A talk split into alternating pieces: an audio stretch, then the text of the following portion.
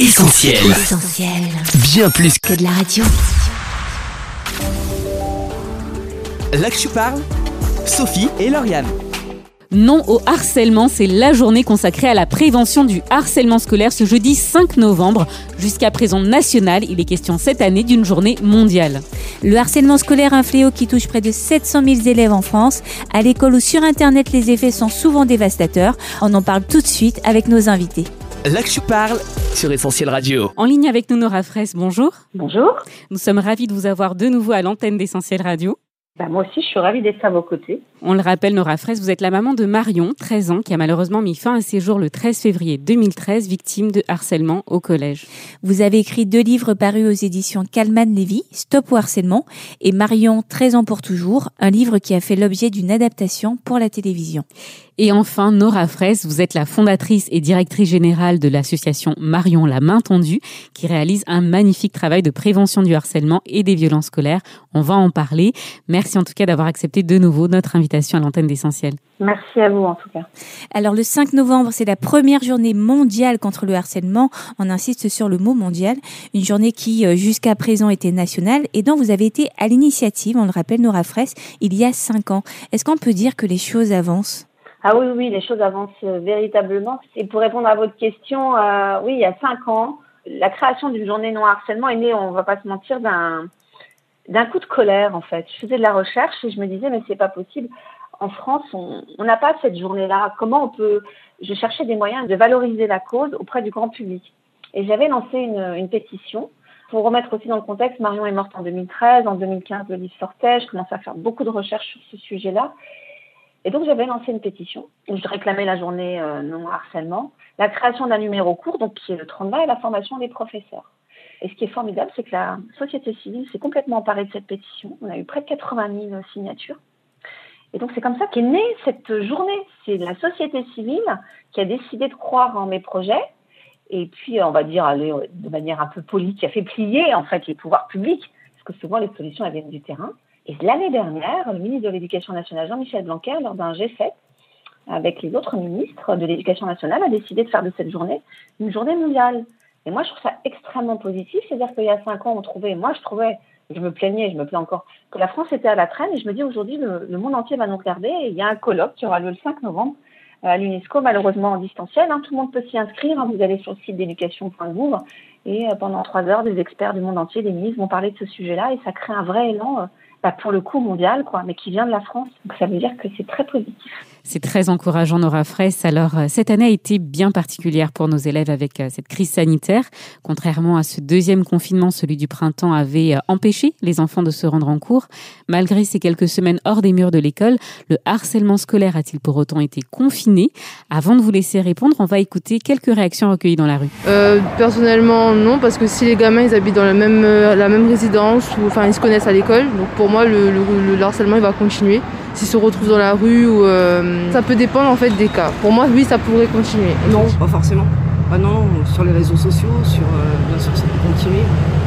Non, je pense que ça change de forme, mais, mais l'arrêt, non. Je pense que ça peut continuer même par message, on peut continuer à embêter les gens et tout ça, donc non, je pense pas. Non, je... bah, l'école elle continue, donc euh, puis il y a toujours plus de discrimination. Nora Fraisse, votre réaction? Moi, je me dis que ces gens ont tout compris, ces personnes, notamment la toute première personne qui indiquait qu'ils sont dans le même quartier. On parle plus de harcèlement scolaire. Moi, depuis à peu près quatre ans, je parle de harcèlement entre pairs, PIRS. C'est de se dire que l'école n'est qu'un lieu, un espace dans lequel ces violences verbales, physiques, psychologiques. C'est-à-dire que c'est pas parce qu'on ferme les écoles que le harcèlement s'arrête, puisqu'on ne parle plus de harcèlement scolaire. Parce que vous avez du harcèlement par les SMS, des violences dans les transports ou les transports scolaires, dans la rue, euh, sur les réseaux sociaux, euh, sur les groupes euh, privés. Pourquoi?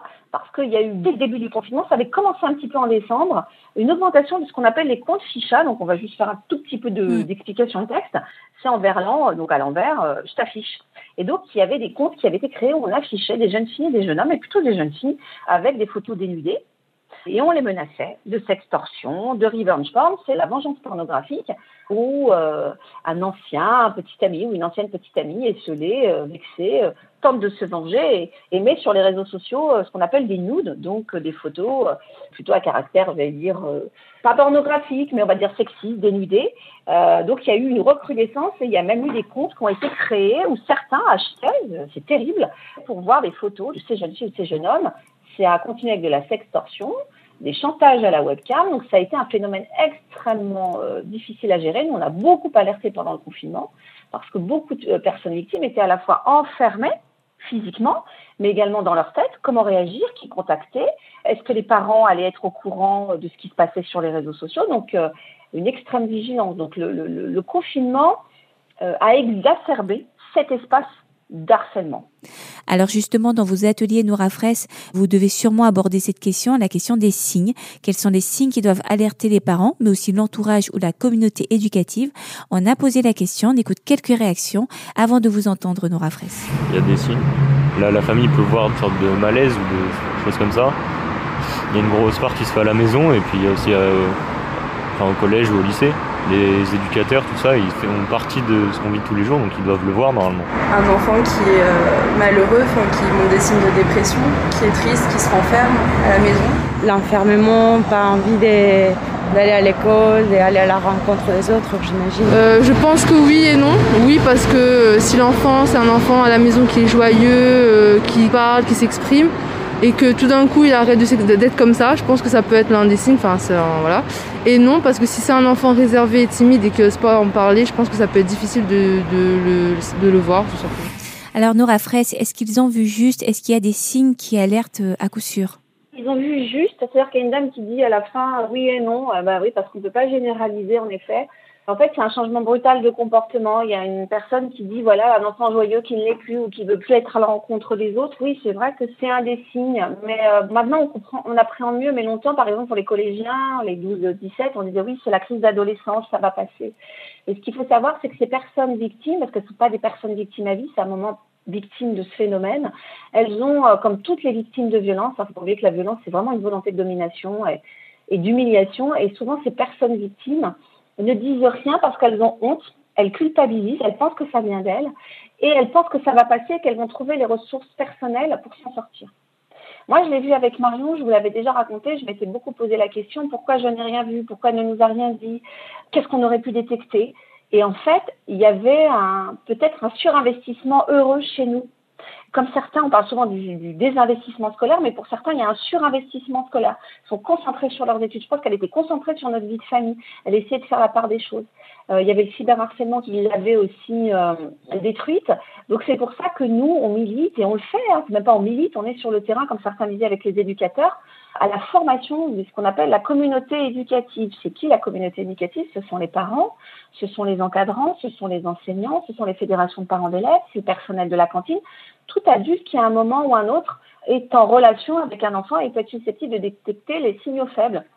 Je prends une personne de la cantine qui découvre que cet enfant ne mange plus, ou mange seul, ou arrive toujours en retard.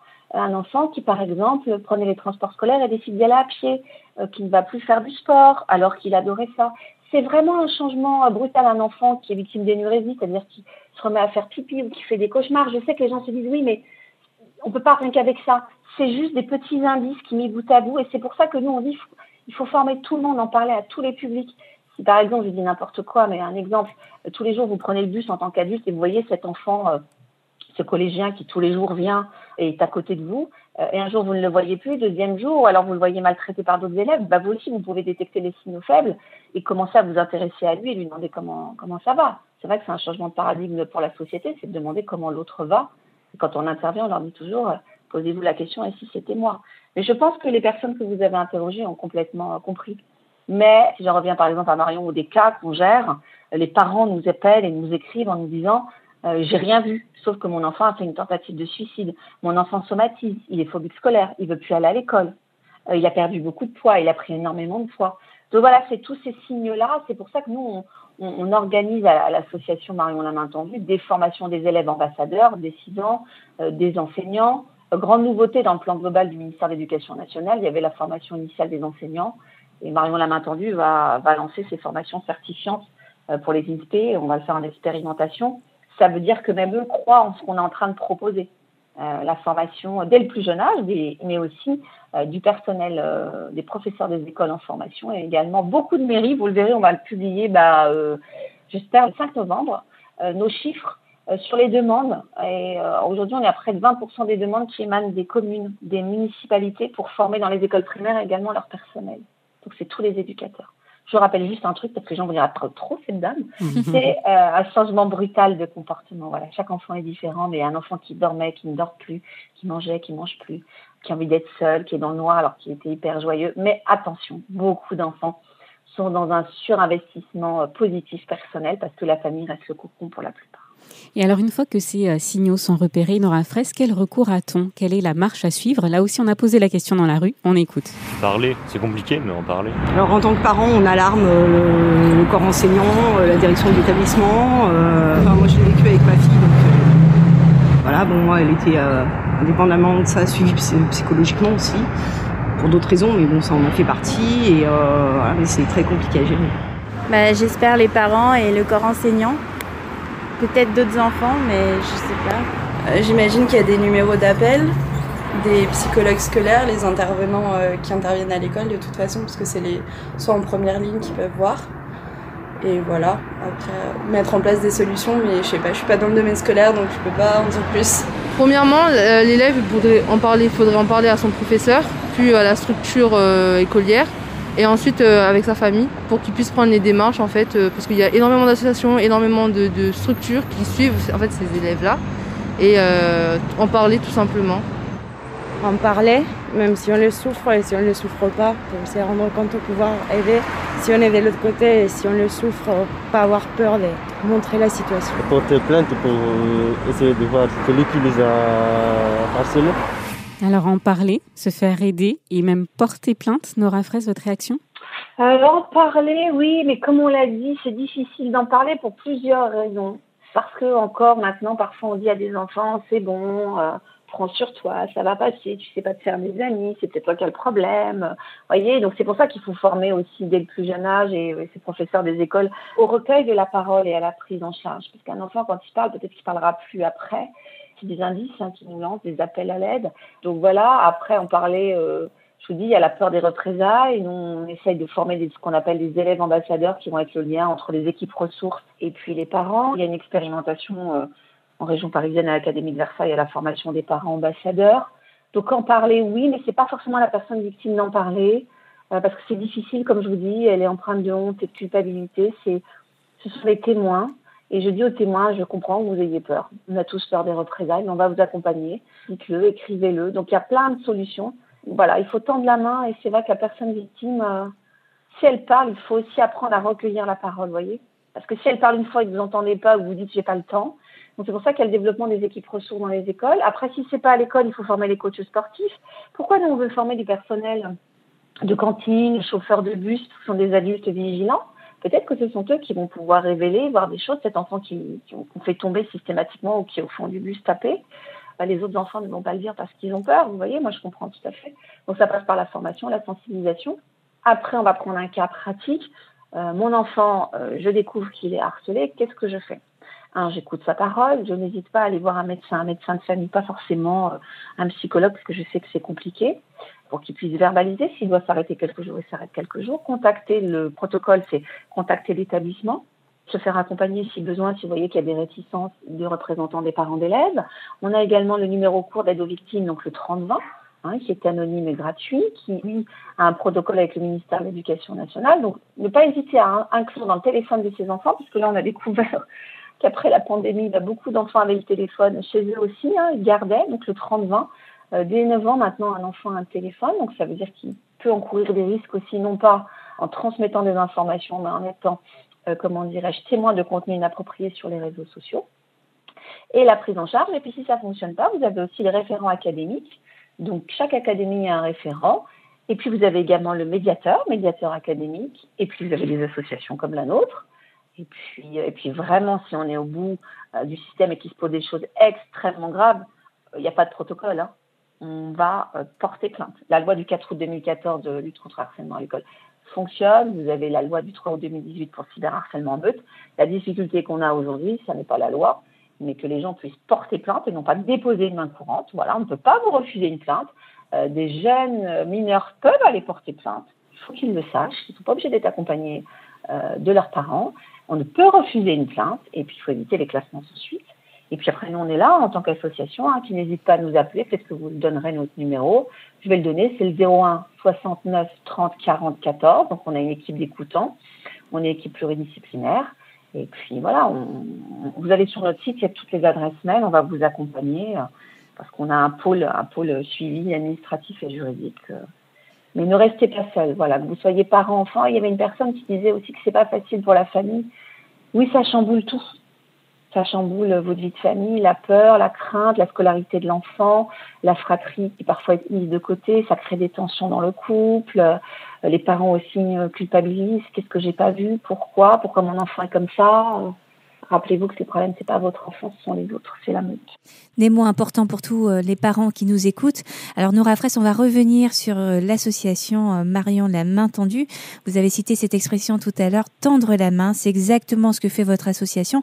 Avant de nous parler des derniers événements, est-ce que vous pourriez nous dire quelques mots sur sa raison d'être et ses objectifs? Alors nous, notre, notre association a été créée en 2014 euh, pour aider, sensibiliser, comprendre le phénomène du harcèlement, accompagner les personnes victimes et les familles. Rapidement, avec euh, le livre Marion 13 ans pour toujours, qui est maintenant traduit dans le monde entier, euh, on a eu des demandes de partout et on a eu des demandes dans les écoles. C'est comme ça qu'on a développé les interventions et le recrutement de bénévoles. Donc nous, Aujourd'hui, on est construit autour de cinq pôles. Un pôle formation, formation des équipes éducatives, enseignants, enfants, euh, grand public. Et puis on a un pôle euh, scolaire parce qu'on a rajouté la prise en charge du décrochage scolaire et du raccrochage scolaire. Donc les enfants qui sont phobiques scolaires en décrochage, on a une équipe euh, qui développe des ateliers, des ateliers d'estime de soi. Et puis, et puis surtout beaucoup d'écoute, beaucoup d'interventions, beaucoup d'ateliers. Et je crois que ça doit faire deux ans maintenant que je fais partie du membre du comité d'experts du ministère de l'Éducation nationale. Et je travaille avec eux, avec d'autres d'autres membres, hein, des universitaires, Jean-Pierre Belon par exemple sur la méthode de la préoccupation partagée au Marie Cartier. Et on développe des outils destinés aux professeurs et aux, élèves avec des manettes pédagogiques. Donc voilà aussi notre raison d'être, la formation de nombreux bénévoles pour aller dans toutes les écoles de France. Vous voyez, en septembre, on a une trentaine de demandes pour, euh, je crois, près de 7000 personnes. Donc, vous voyez, ça devient un petit peu compliqué. On intervient en France, au Luxembourg, en Belgique, est en Suisse. Et voilà, nous, notre but, c'est vraiment de, vous aider à détecter, à prendre en charge, mais, euh, mais surtout de vous aider en tant que parent quand vous êtes démunis. Euh, et comme on a des liens avec différentes, enfin, avec les académies de France, on peut aussi prendre en charge votre dossier et essayer de le défendre et, et d'expliquer aussi, même au ministère, quand il se passe des choses extrêmement graves. Donc voilà, la raison d'être, c'est de sauver des vies, j'allais dire. Mmh.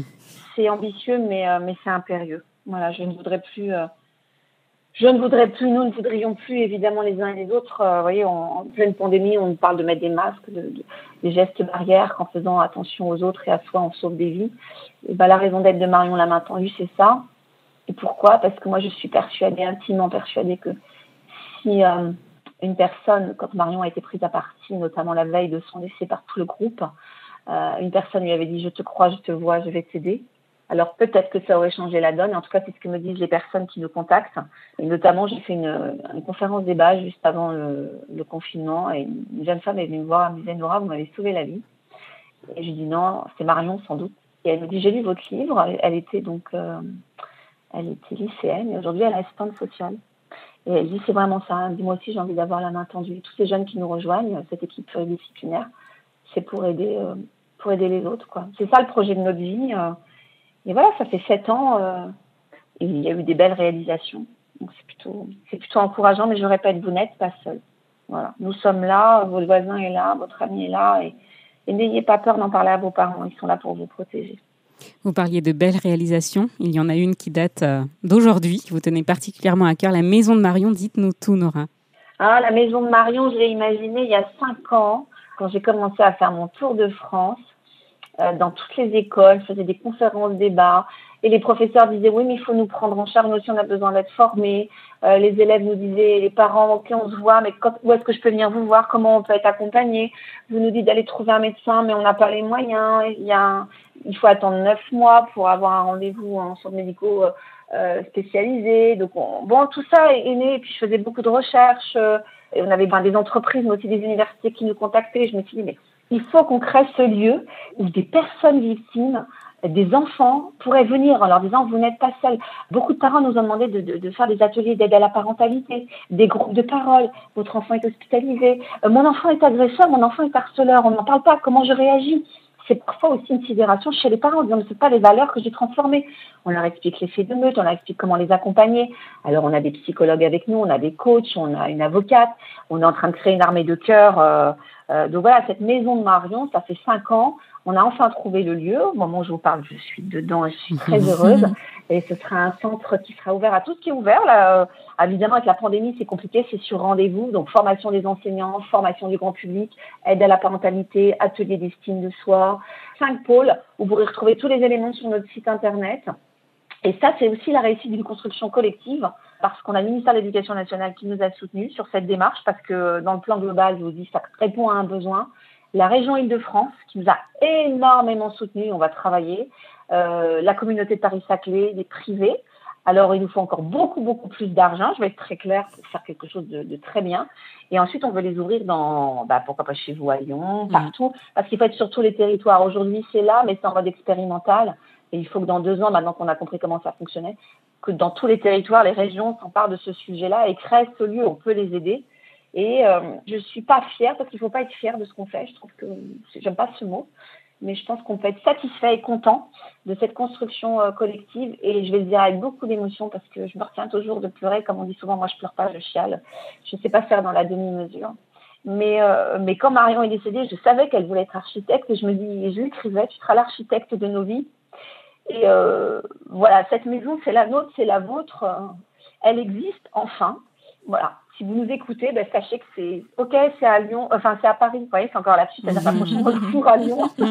On n'a pas de Lazare Coudinier, une de nos super bénévoles qui est euh, psychologue euh, en libéral et à l'hôpital, euh, qui va y travailler aussi. On va, on va avoir des, des, des, M1 et des M2 en psychologie, enfin on va avoir plein de gens. On est en train de créer tout ça et enfin voilà, ça existe, on, on va le faire en webinaire, mais mais je suis très, très émue, très heureuse et je remercie parce qu'on ne réussit jamais rien des choses seules. Je remercie le comité de direction, tous nos bénévoles.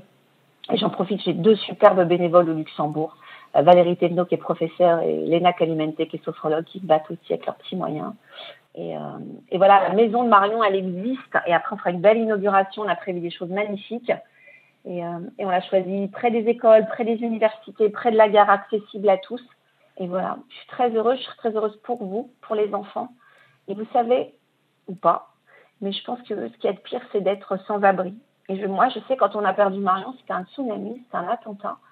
Et ça m'est tombé sur la tête, nous est tombé sur la tête. J'ai l'impression qu'on vivait dans des décombres.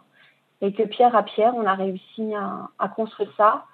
Et je sais que les familles, quand, ça leur arrive, ou les enfants, leur voilà, ils n'ont plus de maison, ils n'ont plus de toit. Bah, ce toit, il existe, c'est la maison de Marion.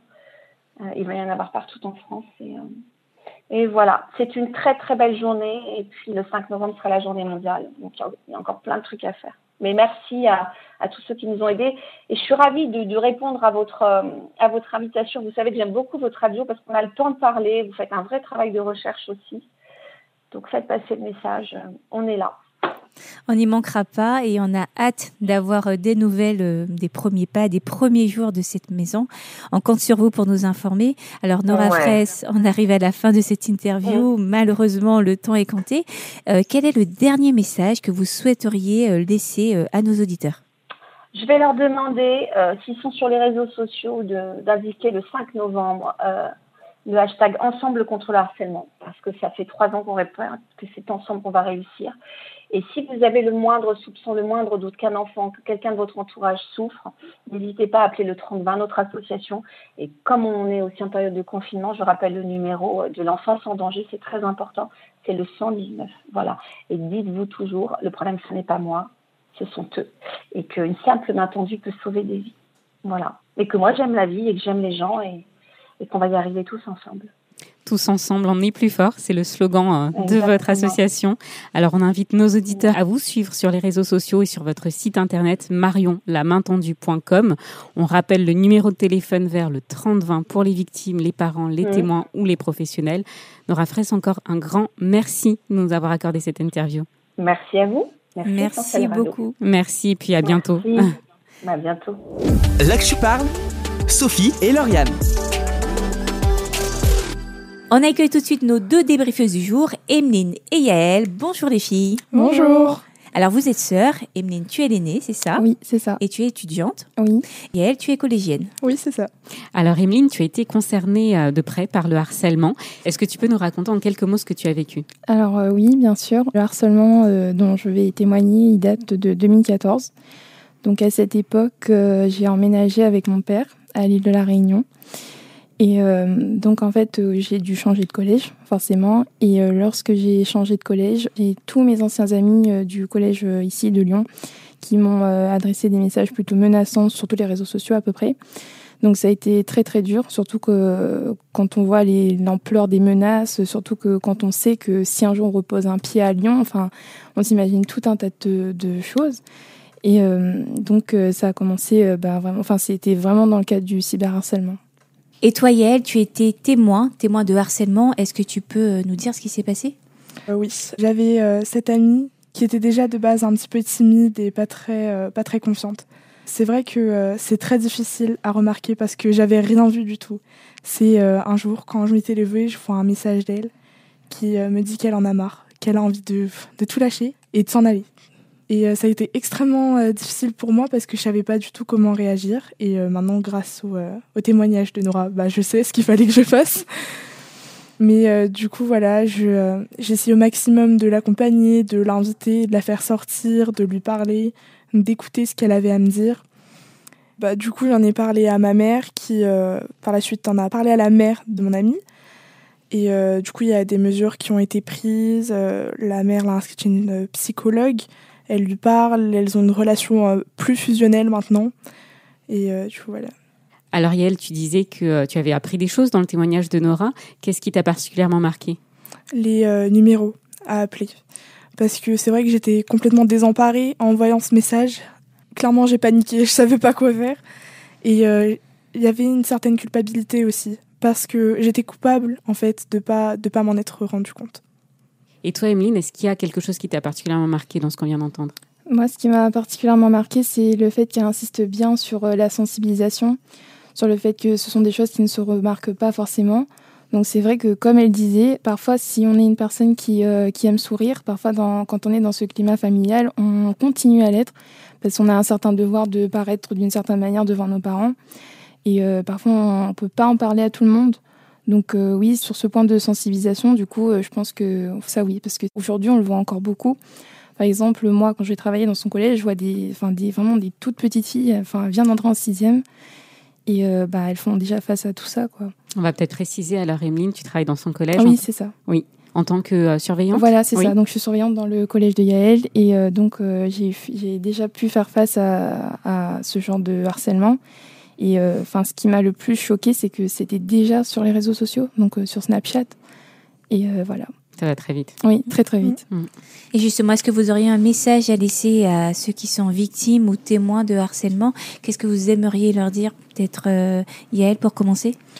On sait que c'est compliqué, mais essayez d'en parler au maximum. La personne dont vous êtes le plus proche, ça peut être n'importe qui, parlez-en.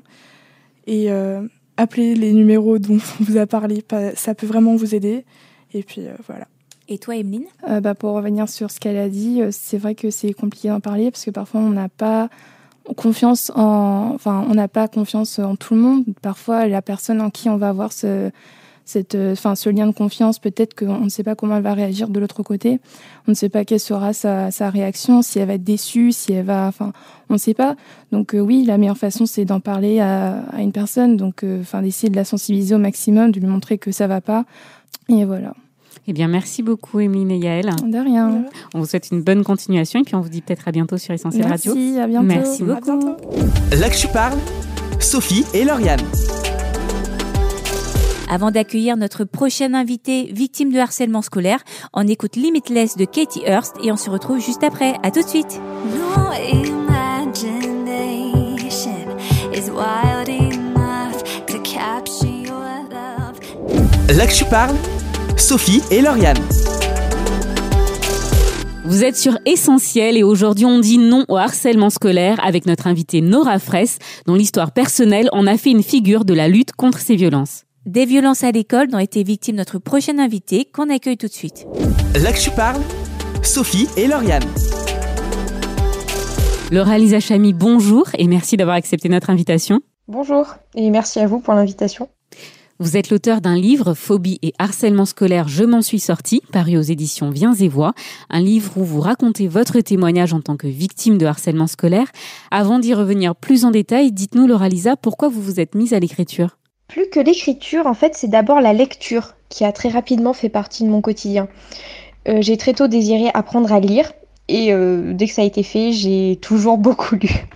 J'écrivais aussi, c'est vrai, mais pour moi, pour rectifier une fin d'histoire déplaisante souvent, ou pour consigner mes journées, certains faits marquants, pour exprimer mes désaccords, mes débats intérieurs, parfois refaire une dispute aussi. Euh, des fragments de petites histoires me venaient parfois, des personnages. Au collège, j'ai aimé ce qu'on appelait l'écriture d'invention, qui permettait de sortir des sentiers battus pour en explorer d'autres. Au lycée, c'est le club d'écriture qui m'a attirée et j'ai écrit chaque année une petite histoire pour son recueil de nouvelles. Depuis, j'écris dès que cela m'est possible. Pourtant, lorsqu'on m'a demandé d'écrire sur ce témoignage, j'ai eu beaucoup de mal. Il m'avait déjà fallu replonger dans ces mauvaises années lors de mon baptême, ce qui n'avait pas été évident. Alors, reprendre du temps pour développer... Je l'ai finalement écrite très rapidement. Pardonnez d'ailleurs les maladresses et autres défauts que vous y trouverez, c'est mon tout premier à voir le jour. Alors votre livre est plein d'humour et d'autodérision et pourtant les faits sont graves. Vous pouvez nous raconter ce qui s'est passé? Oui, bien sûr. Euh, ce qui m'est arrivé est simple, je suis allée à l'école. non, plus sérieusement, j'ai connu une scolarité compliquée. Pas encore en école primaire. J'entends pourtant souvent qu'il s'en passe de belles côté harcèlement, mais pour moi c'est la phobie scolaire qui s'est d'abord installée, très tôt, mais doucement. Le harcèlement est venu bien plus tard au lycée. En fait, j'ai dû faire ma première petite crise d'angoisse dès la première section de maternelle, dont je me souviens encore alors que j'approche la trentaine. Chaque rentrée scolaire a été une épreuve. Je ne savais pas encore que je souffrais de ce qu'on appelle phobie scolaire. Moi, je savais juste que je ressentais quelque chose de déplaisant en allant à l'école. Voilà. C'est l'entrée au collège qui a vraiment précipité les choses. On est alors en âge de connaître et comprendre ce qu'est l'angoisse, et je savais maintenant que c'était ce que je ressentais en permanence. Les effets de la phobie se sont fait plus mordants insomnie, crise de maux de ventre insoutenable, malaise, nausées, oppression, souffle coupé. Finalement, le harcèlement est arrivé tardivement, au lycée seulement. J'y suis entrée seule, sans aucun ami de collège, et je souhaitais en partir très vite. J'ai adopté un nouveau personnage, l'invisible Laura Lisa. Je suis passée de petite cancre épître du collège à une austère intello. Une austère intello sous antidépresseur de surcroît, ce qui fait que j'ai été un véritable zombie les premiers mois. Et là, les ennuis ont commencé. Des ennuis inédits parce qu'ils n'avaient rien de frontal. Les remarques désobligeantes se sont installées dans mon quotidien. J'entendais chuchoter, ricaner, de temps en temps une réflexion assumée dite à voix haute, il y a eu quelques approches malhonnêtes aussi dans la cour, lors des pauses, des tentatives d'extorsion euh, d'anecdotes visant à nourrir des ragots, puis le fameux lynchage à coups de boulettes de gomme ou, de papier, soigneusement mâché ou imbibé de colle par les lanceurs. Pour me protéger de tout cela, j'ai choisi de bâtir un mur d'indifférence qui m'a progressivement glacé. Je suis devenue une sorte de robot dénué du moindre sentiment. Tout n'était qu'un mauvais moment à passer. Le problème, c'est que cette absence d'émotion, ou ce bouillonnement de colère et de honte contenue, on crée un effet cocotte minute. Mon corps, qui était déjà mis à mal par la phobie scolaire, m'a lâché en entrant à la fac, que j'ai arrêté d'ailleurs en peut-être trois mois, et j'ai dû y aller une dizaine de fois. Rien n'allait. C'était malaise sur malaise, crise d'angoisse sur crise d'angoisse. J'avais passé des années à élever des murs dont je suis devenue ma propre prisonnière. C'était comme une claustrophobie à l'intérieur de mon propre corps. Il a fallu des années et l'aide de Dieu pour sortir de ce labyrinthe. Et c'est pour ça qu'il faut être attentif aux signes de phobie scolaire ou de harcèlement, parce que cela ne s'arrête pas en fait en quittant l'école. Laura Lisa Chamy, les faits de harcèlement ne sont jamais sans conséquences. Quelles en ont été les répercussions dans votre vie? La répercussion la plus grave, c'est que je suis devenue la pire version de moi-même. En voulant me protéger, j'ai érigé d'insurmontables barricades et j'ai perdu jusqu'à la capacité d'aimer les humains. Seuls les animaux, guillemets, méritaient fermez les guillemets, euh, mon affection. L'espèce humaine, elle, me répugnait dans son ensemble. C'est voilà, brusque accès de misanthropie. Je rangeais les gens dans deux catégories. Les tolérables, que j'aurais dû appeler amis, et les nuisibles, ceux qui ne méritaient qu'indifférence extérieure et mépris intérieur. Ma santé physique en souffrait aussi. Je gobais des cachetons euh, comme des cachous. Et j'ai dû arrêter les études très tôt parce que je tombais sans arrêt dans les pommes, en plus de faire des crises d'angoisse euh, à répétition. Euh, je faisais confiance à personne, je considérais euh, tout le monde comme potentiellement hostile, je ne m'attachais à personne, je ruminais de sombres pensées en permanence, ce qui fait que je dormais très très mal. Donc les insomnies, le développement de nombreux TOC également, TOC de, chiffres, de contacts. J'étais psychorigide, bien sûr. Tout devait rester sous contrôle. Et pourtant, c'était le chaos total dans mon esprit. La paix me fuyait. J'avais aucun instant euh, de répit, aucun instant où je me sentais euh, bien, en paix, en sécurité. Jamais en paix et en sécurité. Et pourtant, vous vous en êtes sorti. C'est la deuxième partie du titre de votre livre. Qu'est-ce qui s'est passé? Oula, ce fut euh, long et douloureux. Plein d'obstacles et de nombreuses rechutes. D'ailleurs, je n'aime pas trop cette partie du titre parce que ça dit je m'en suis sorti. Et je ne m'en suis pas sorti du tout. Non, non, Dieu m'en a sorti. Moi, j'ai longtemps essayé de le faire toute seule et euh, je n'ai fait que m'embourber. C'est quand j'ai vraiment confié mon problème à Dieu qu'une amélioration a vu le jour. Une amélioration survenue, malheureusement, après les années de scolarité. C'est pour cela qu'il faut traiter le problème bien avant, pour ne pas en arriver à ce stade de devoir réparer des années de dégâts consommés, consumés, même si je puis dire. Comme je désertais l'église de mes parents depuis longtemps, j'ai d'abord dû retrouver le chemin de l'église. C'était très perturbant pour moi, parce que là-bas, personne ne me jugeait. Tout le monde était content de me voir. On me manifestait un amour qui me paraissait mais tellement immérité. Ça m'avait euh, littéralement bouleversée. Euh, je me souviens que j'étais partie, euh, j'étais partie pleurer, quelque chose que j'avais pas fait depuis, euh, depuis longtemps. J'étais toute perturbée. Ensuite, il faut savoir que je m'étais imposé un planning dès mon plus jeune âge, impliquant de revenir à Dieu une fois mes expériences scolaires menées à terme. Je voulais me présenter à Dieu euh, tout à fait euh, parfaite, et ce fut bien sûr un échec total. C'est ce constat qui m'a poussé à faire ce que j'aurais dû faire depuis longtemps, hein, en fait, demander de l'aide à Dieu d'abord, mais aussi au couple pastoral, parce que savoir qu'on priait pour moi, ça m'a aidé. Je priais pour, euh, moi-même aussi, euh, ça aide beaucoup, mais euh, je me sentais trop misérable pour obtenir le pardon. J'ai cherché des réponses et du réconfort dans la Bible. J'ai écouté attentivement à l'église et chaque fois que j'y allais, il y avait toujours un petit quelque chose pour moi. Un petit quelque chose qui se plantait, euh, qui s'arrosait la fois suivante, euh, jusqu'à pousser et finalement euh, jusqu'à porter du fruit. Et le fruit le plus important, celui qui me manquait euh, cruellement, c'était euh, la paix. Elle s'est progressivement installée.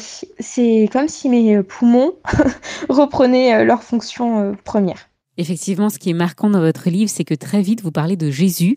On l'aura compris, euh, Laura Lisa Chamy, vous êtes chrétienne. En quoi c'était important d'en parler et euh, comment votre foi vous a aidé à surmonter ces épreuves? C'était important d'en parler, important de parler de Jésus parce qu'il a toujours fait partie de ma vie. Mes parents sont chrétiens, j'ai fréquenté l'école du dimanche très longtemps. J'ai toujours cru en Dieu et aimé Jésus. Mais ce que j'aimais surtout, petit monstre que j'étais, c'était la rigueur de l'enseignement. Ma nature très carrée en a exclu ce qui est en fait le plus important, c'est-à-dire l'amour.